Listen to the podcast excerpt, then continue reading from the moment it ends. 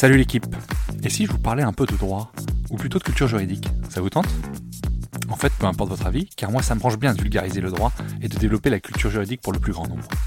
À la croisée des chemins entre références historiques, applications pratiques et notions théoriques, je vous propose de m'accompagner afin d'essayer de simplifier la compréhension de nos notions juridiques avec, si possible, un ton léger et un peu d'humour. Je suis Thomas Lubert et je vous souhaite la bienvenue dans Juris Vulgaire, le podcast de vulgarisation juridique.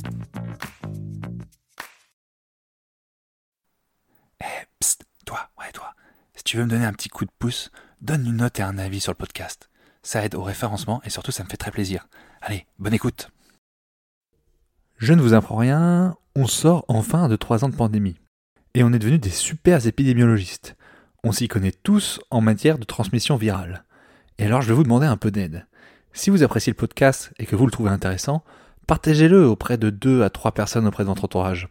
Ou plus si vous voulez, hein, ça ça pose vraiment pas de problème. Pour qu'on puisse lancer une vraie transmission virale qui fera peur à l'OMS. Je compte sur vous, merci beaucoup par avance. Allez, on passe au sujet du jour.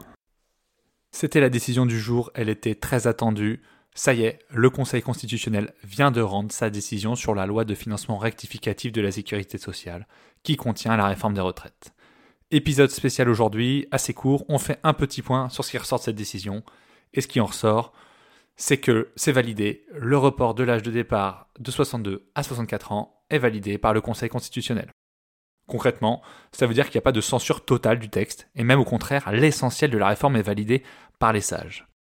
Il y a six dispositions qui sont rejetées, quand même, il faut quand même le noter, notamment ceux auxquels on pouvait s'attendre de base, hein. l'index senior et le CDI senior, ces deux dispositions, elles sont censurées par le Conseil.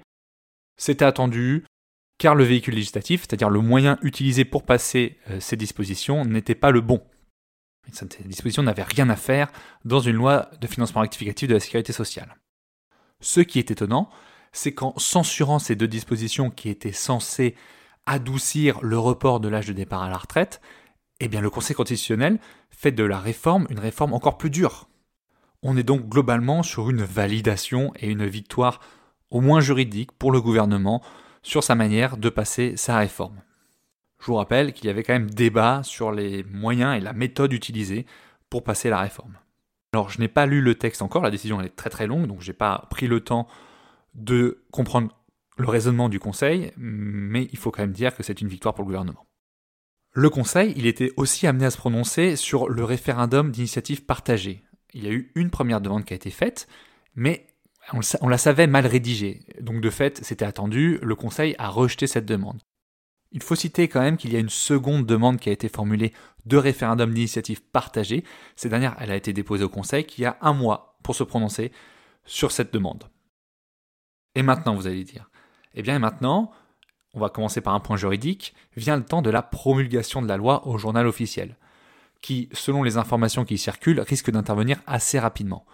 La promulgation, c'est l'étape ultime, c'est l'étape qui rend la loi applicable à nous tous.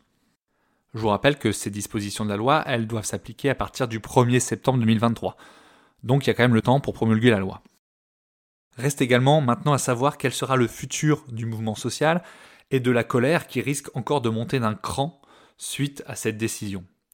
Bref, le ramassage des ordures, à mon avis, c'est pas encore pour demain. Je vais essayer de prendre le temps de bien lire la décision du Conseil constitutionnel à tête reposée. Je voulais vous faire un point rapide très vite après la décision pour vous faire part de ce qu'il en était. Donc il y aura peut-être un autre épisode un peu plus poussé là-dessus, ou pas forcément. Bref, je ne sais pas encore dans quelle forme ça va se passer, mais si jamais je trouve des éléments assez intéressants dans la décision, je vous le ferai savoir. Il est 18h17, je pouvais difficilement sortir l'épisode plus vite. Je vous souhaite quand même un bon week-end, et je vous dis à très vite pour plus de vulgarisation juridique. A plus la team.